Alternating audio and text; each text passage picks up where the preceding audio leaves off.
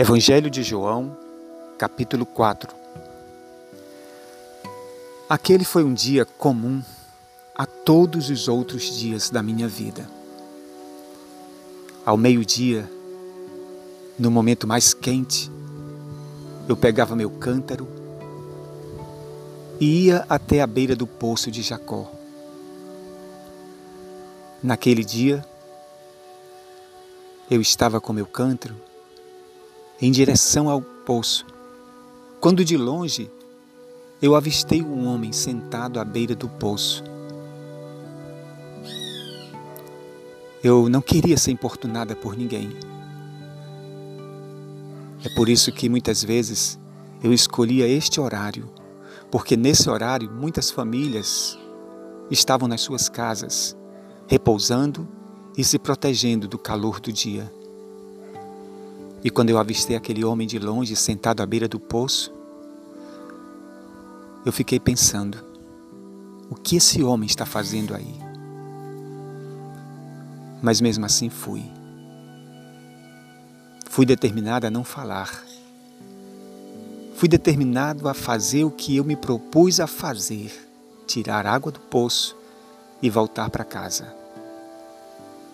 Quando eu estava me preparando para tirar água daquele poço, aquele homem rompeu o silêncio,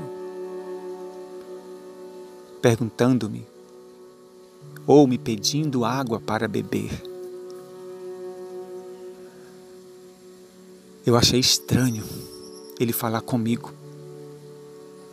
Então eu disse: Tu não podes falar comigo, porque eu sou mulher samaritana e tu és judeu, e entre nós há uma disputa, há uma contenda de anos e anos. Aquele homem não quis saber da minha resposta, do meu argumento. Ele me veio com uma resposta que eu não entendi. Ele me disse: Mulher, se tu conhecesses o dom de Deus e quem é que te pede água, eu te daria água viva.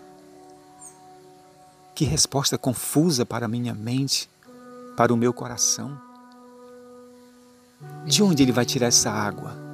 Eu perguntei: se tu não tens um balde ou uma corda, como tu vais tirar essa água viva? Será que tu és maior do que o nosso pai Jacó que nos deu esse poço? Para nós, hoje estarmos usufruindo dele? Aquele homem respondendo disse: Mulher, quem beber desta água torna a ter sede. Mas quem beber da água que eu lhe der, nunca mais terá sede. Pelo contrário, esta água se tornará numa fonte de água que jorra para a vida eterna. Que resposta confusa aos meus ouvidos naquele instante. Eu fiquei sem entender o que ele estava querendo dizer. Por isso eu disse: Senhor, dá-me dessa água, para que eu não precise mais voltar neste poço. Foi nesse momento que ele olhou nos meus olhos e mudou completamente de assunto. Ele mexeu com a minha ferida. Ele mexeu com os meus sentimentos, perguntando se eu tinha marido. Ele disse: Vai e chama teu marido. Quando ele disse isso, eu prontamente disse: Eu não tenho marido. Ele olhou para mim e disse: Tu falaste a verdade. Cinco maridos tu já tiveste, e esse que tu tens não é teu. A partir daquele instante, eu percebi que aquele homem não era normal, não era natural. Ele era um profeta. Como ele sabia disso? Eu nunca tinha visto ele antes. Quem falou isso para ele? Esse diálogo de João, relatado por João, de Jesus com a mulher samaritana, nos revela três grandes coisas. Nos revela o interesse que Deus tem em conversar conosco. Jesus quer falar conosco. Muitas vezes somos nós mesmos que criamos barreiras, que nos calamos. A semelhança da mulher samaritana, nós não queremos conversa. Mas Jesus, ele rompe o silêncio. Jesus é aquele que quebra o silêncio porque ele quer ouvir nossa voz. Deus quer ouvir as nossas queixas. Deus quer ouvir as nossas dores. É através de um diálogo que Jesus cura a nossa alma. Jesus é o maior psicólogo. A gente sabe que quando nós estamos passando por problemas da alma, a gente procura um psicólogo. E quando a gente desabafa os nossos sentimentos, as nossas dores, metade da cura já brota, porque sai de nós um peso. Jesus quer falar conosco a cada dia. Jesus é o nosso psicólogo maior. Ele conhece as nossas dores, ele conhece aquilo que o homem não pode conhecer. Esse é o primeiro ponto que eu vejo nesse sermão. Jesus quer conversar conosco todas as manhãs, todos os dias. Segunda coisa que eu vejo nesse texto é que ele tem uma água viva para nos dar. Essa água viva é o seu espírito. Ele quer fazer nós bebermos das suas águas. As águas do Senhor são purificadoras. As águas de Deus, elas nos fortalecem, elas nos alegram, elas nos levam para frente. As águas do Senhor, elas fazem no nosso coração uma fonte a jorrar para a vida eterna.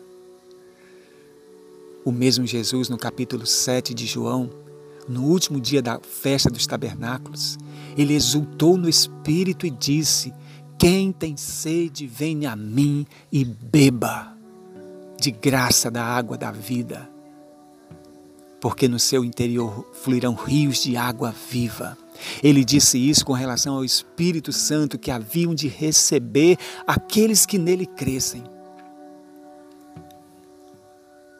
Uma outra coisa maravilhosa que eu vejo nesse sermão nesse diálogo de Jesus com a mulher samaritana, é que Jesus confronta a mulher com seu pecado. Para haver cura, é preciso haver confronto. Para haver mudança, transformação, é preciso haver confronto. Deus faz isso conosco. Quando Jesus pergunta sobre o marido daquela mulher, Jesus estava confrontando com o pecado daquela mulher. E ela confessou. A partir daquele instante, a cura começou a brotar no coração daquela mulher. Como é maravilhoso ser confrontado pelo nosso Deus. Como é maravilhoso ser curado pelo nosso Deus. Pode existir outros pontos importantes nesse sermão. Mas em nome de Jesus, que nós fiquemos com esses três pontos. Deus quer dialogar conosco. Deus quer nos encher das suas águas. E Deus quer nos curar, nos confrontando com nós mesmos, com nosso pecado. Oh poderoso Deus, assim como tu te revelaste àquela mulher samaritana, te revela cada vez mais a cada um de nós Revela teu amor, tua graça, as tuas misericórdias, mais e mais. Visita cada lar, visita cada família. Estende a tua mão poderosa, repreende todo o mal, lança por terra toda ameaça de morte. Entra com cura, entra com restauração, com alegria, com paz no meio das nossas famílias. No poderoso nome de Jesus. Amém.